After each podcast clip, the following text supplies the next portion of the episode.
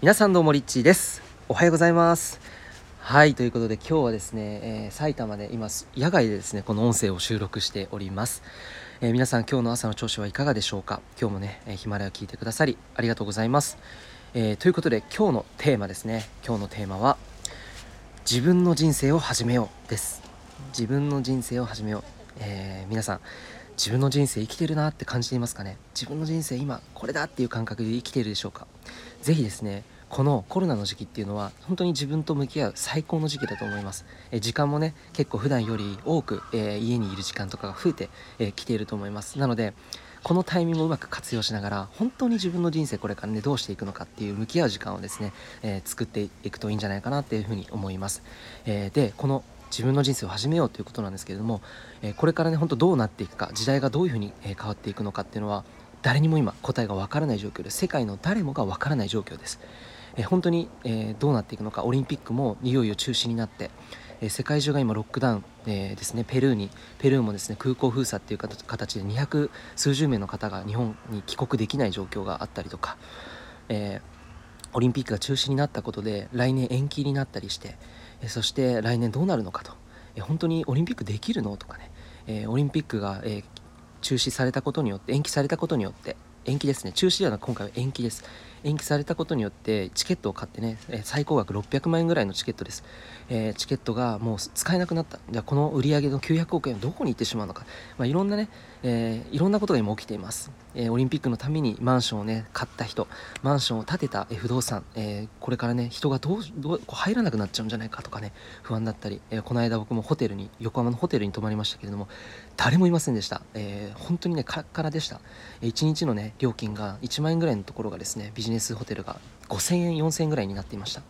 えホテル業界も今悲鳴を上げています。同時に、え海外からねホテルを予約していた人たちはその返金が行われるのかなとかねいう心配も起きていると思います。でねこういう時っていうのはいろんなものが今面白いことに同時にいろんな、えー、例えばホテル側の悩みそしてホテルを予約した側の悩みっていうねこれ両方ね浮き出ているっていう不思議な現象が起きてるんですよ。だから、まあ、矛盾ある意味矛盾ですよね。矛盾というかこうこっち側の悩みをこっち側の人は理解できないしこっち側の悩みの人はこっち側の悩みを理解して寄り添うことできない。けども今オリンピックっていう全員がまあしょうがないよねっていうことが起きてることによって、えー、本当にねそのサードサードアンサーっていうものを見つけ出す必要があるっていうこのタイミングに差し掛かってると僕は思っています。サードアンサーです、えー、これは、えー、今までだったら普通はこうだよね。キャンセル料支払いますよね。いやいやいやでもここはこういうタイミングでこうなったからそれはちょっとできないですよとかいろんな意見がある中でここからどういう答えを出していくのかっていう新しい、えー、時に差し掛かっているわけですね。オリンピック実際に今まで中止はあったものの中止っていうのは戦争とかですね。ウイルスとか、まあ、そういう形で中止になるんですけども今まで中止は過去にあったものの延期っていうのは本当に初めてなんですね。だからその規定にも実は存在していないんですホテルが例えば、えー、キャンセル料を支払う、えー、義務があるとかね。いろいろそういうのが、えー、規定とかがいろいろあるんですけどもそういったものが全く未知数っていうね、えことでどうなるのかわからない。だからなので本当にサードアンサーを今から決めていかなければいけないっていうね、えこれが今の社会的現象です。で社会的現象とともに僕たちはスピリチュアルのレベルでもこの、え壮大なね何、えー、て言うんだろうこの時代の歴史に刻まれるようなこのコロナを通した、えー、なんだろう激動のタイミングですよね。これ本当にね自分の人生を始めるのにもうそここのタイミング以外ないでしょこの先っていうふうに思うじゃないですか。本当にそうなんですよ。でそれぐらいエキサイティングです。で同時に世界が動いている一つの現象でみんながこうざわざわするってことは一つのエネルギーに意識を向けるとそこはい。一つの意識にエネルギーをね向けると本当にねそこに大きなエネルギーが生まれるのでどういう風になるのかがこれから本当にパッキリはっきりとね、えー、大きく動いていくということですよね。なのでここのタイミングで本当に自分の人生を生きるということがすごく、えー、大事になってきます。でね今日皆さんにあのやっていただきたいワークというか、簡単なね、本当に皆さんこれ聞きながらできるワークです。ぜひね、あの、せっかくのね、これ聞いてくださっている5分、10分の時間ね、人生貴重な時間だと思うので、ぜひせっかくですのでやってみていただきたいなというふうに思います。で、えー、こんな質問です、え今の人生の何割が自分で決めた人生ですか？はい、この質問ですね、まず、え問いかけたいなというふうに思います。今、この事件時点であなたの人生は人生の割合何割ぐらいが自分で決めた人生でしょうか？でこれをまずね答えてパッとね思い浮かぶ大体いいですよ本当に10割中、うん、なんだろう5割ぐらいは自分で決められたかなって。いやちょっと5割は親が決めたかなとかね友達に意見で左右されてね、え、決めちゃったかなとかねいろいろあると思います。あるいはなんか世の中の影響によってなんか決めちゃったなとかねこうした方がいいんじゃないかなっていう風潮に流されて決めてしまったな大学決めてしまったなと仕事決めてしまったなとかねパートナー決めてしまったないろいろあると思います。あなたの今の人生は何割が自分で決めた人生でしょうか？はい。そう。これをですね是非アンサーしてほしいんです。で残りの何割が他人によってあるいは他のものによって左右されて決めてしまったものなんでしょうかね。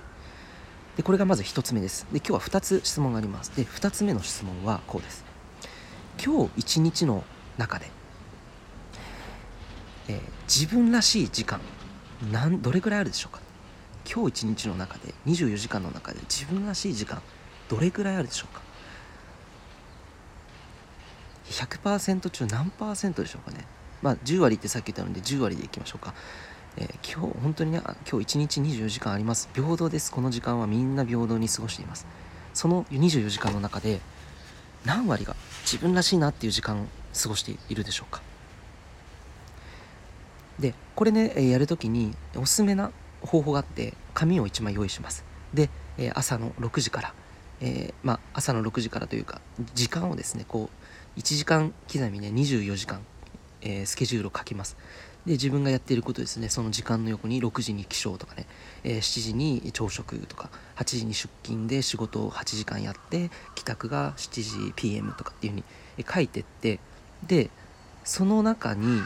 えー、時間その時間軸の中でよくねパーッと見た時になんどれくらいが自分らしいなっていう時間を過ごしているか。これも感覚です。